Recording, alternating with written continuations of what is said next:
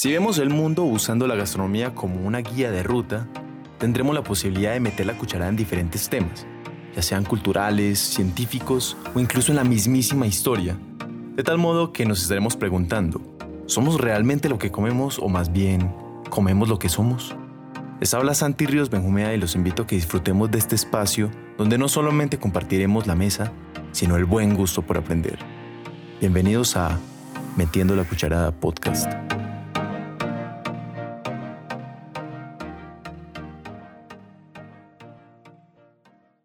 En este primer episodio hablaremos de algo que considero hiper mega necesario para poder contextualizar a cualquier oyente de este podcast. Y es que debemos hacer una marcada diferencia entre lo que son las artes culinarias y la gastronomía.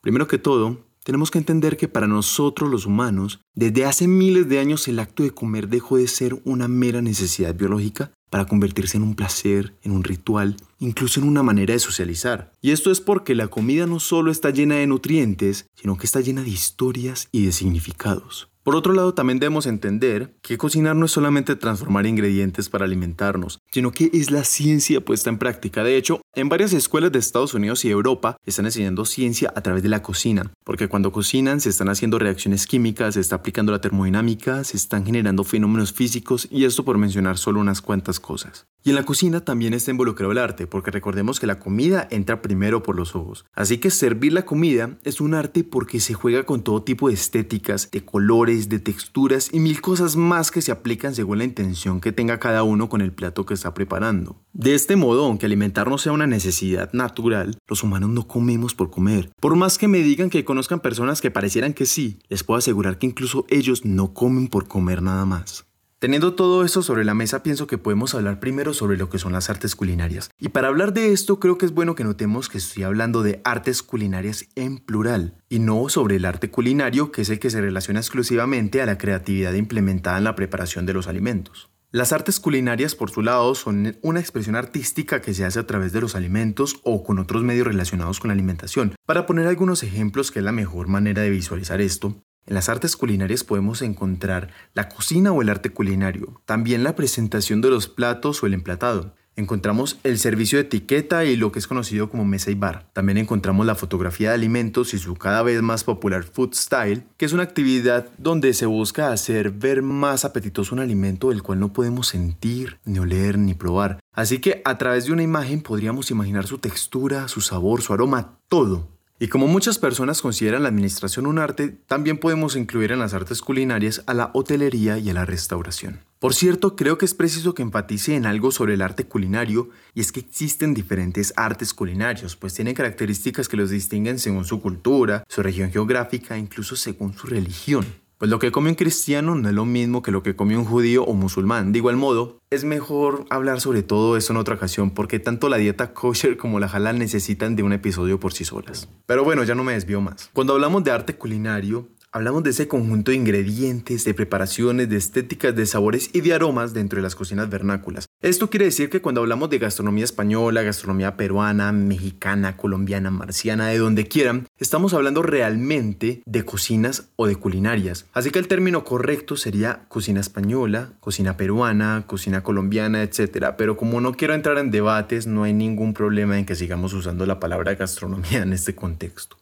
Recapitulando un poco, como pudimos ver ya sabemos que no cualquier cocinero es un artista culinario. Y también cabe resaltar que no cualquier artista culinario es digno de ser reconocido en su genialidad y su grandeza, porque así como en la pintura se habla de Leonardo da Vinci, de Picasso, de Salvador Dalí, o en la arquitectura se habla de Antonio Gaudí o de Richard Meyer, también en las artes culinarias podemos hablar de Marie-Antoine Carême, de Auguste Escoffier, de Paul Bocuse, de Ferran Adrià, de Geston Blumenthal, por mencionar solo algunos. Porque como bien dijo Anton Ego en la película de Pixar Ratatouille, no cualquiera puede convertirse en un gran artista, pero un gran artista puede provenir de cualquier lado.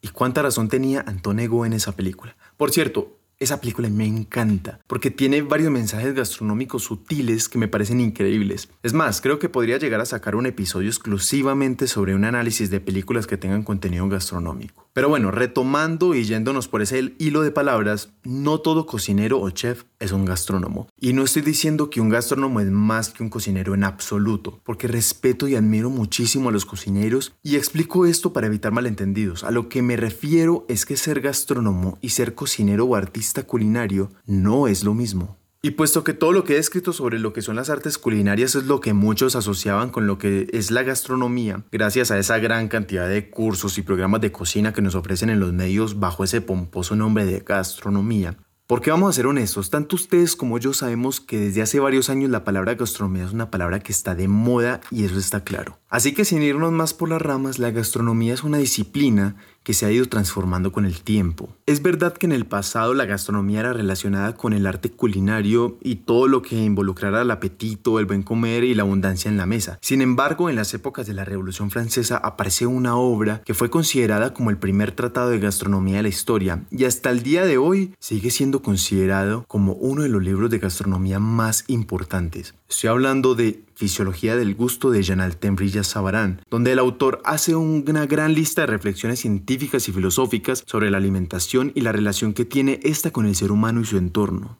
Y es considerado el primer tratado gastronómico porque hasta la fecha solo se habían escrito libros de cocina como recetarios y también uno que otro poema que hablaban sobre el buen comer. Pero nadie, al menos que nosotros sepamos, había profundizado y teorizado tanto como lo hizo Brillas Sabarán. Desde esa obra es que se comenzaría a ver la gastronomía como una disciplina que estudia la relación que existe entre el ser humano con su alimentación y el entorno que la rodea. Luego, la gastronomía como campo de estudio se va consolidando aún más cuando la alimentación comienza a ser estudiada desde diferentes ciencias en la segunda mitad del siglo XX. Por ejemplo, desde las ciencias sociales aparecieron pensadores intelectuales como Igor de Garín, Massimo Montanari, Marvin Harris, Jean-François Rebel, Claude Lévi-Strauss y Claude Fischler que harían grandes aportes al estudio de la gastronomía desde la historia, la antropología, la sociología, incluso desde la filosofía. Y por el lado de las ciencias naturales aparecerán personajes como Nicolas Curti desde la física y Herbert Tiss con la física que buscarían los fenómenos naturales que suceden en las recetas. Pues el mismo Nicolas Curti expresaba que le parecía el colmo que mientras midiéramos la temperatura en la atmósfera de Venus, ignoráramos por completo cuál era la temperatura dentro de los suflés. Así que gracias a este pensamiento es que decidieron investigar desde la física y la química las recetas que solemos separar en nuestra vida cotidiana y buscar científicamente la manera de hacer recetas perfectas. Y no podemos hablar de la influencia de las ciencias en la gastronomía sin mencionar a Harold y su majestuosa obra La cocina y los alimentos, que aunque su tema principal es la química de los alimentos, es en realidad una enciclopedia que nos habla de la ciencia, la cultura y la historia de la comida. Recomiendo al 100% este libro como obligatorio de tener en sus bibliotecas, sean gastrónomos, artistas culinarios o cocineros aficionados. Créame cuando les digo que me lo van a agradecer. De este modo, ya comprendemos lo que es la gastronomía y cuál es su diferencia de las artes culinarias, así que lo último que quedaría por aclarar es cuál es el papel o el rol del gastrónomo. Pues dejémoslo de esta manera sencilla. El gastrónomo es el que se encarga de degustar, transformar historiar, narrar, descubrir, vincular, entender, conocer, contextualizar, experimentar e investigar los alimentos. Entonces, hoy aprendimos qué es la gastronomía y aprendimos que el arte culinario solo es una pequeña parte de las artes culinarias. Aprendimos también que aunque siempre nos hemos alimentado, solo hasta hace relativamente poco comenzamos a estudiar seriamente nuestra relación con los alimentos. Y finalmente, aprendimos que los humanos no comemos por comer. Muchas gracias por haberme acompañado en episodio de Metiendo la Cucharada. Me pueden seguir y escribir al Instagram de arroba santirriosb y no se olviden de suscribirse al podcast para que estén actualizados de cuando se sube un nuevo episodio. Les recuerdo que les ha hablado Santi Ríos Benjumea y los espero en un próximo episodio donde estaremos metiendo la cucharada. Hasta pronto.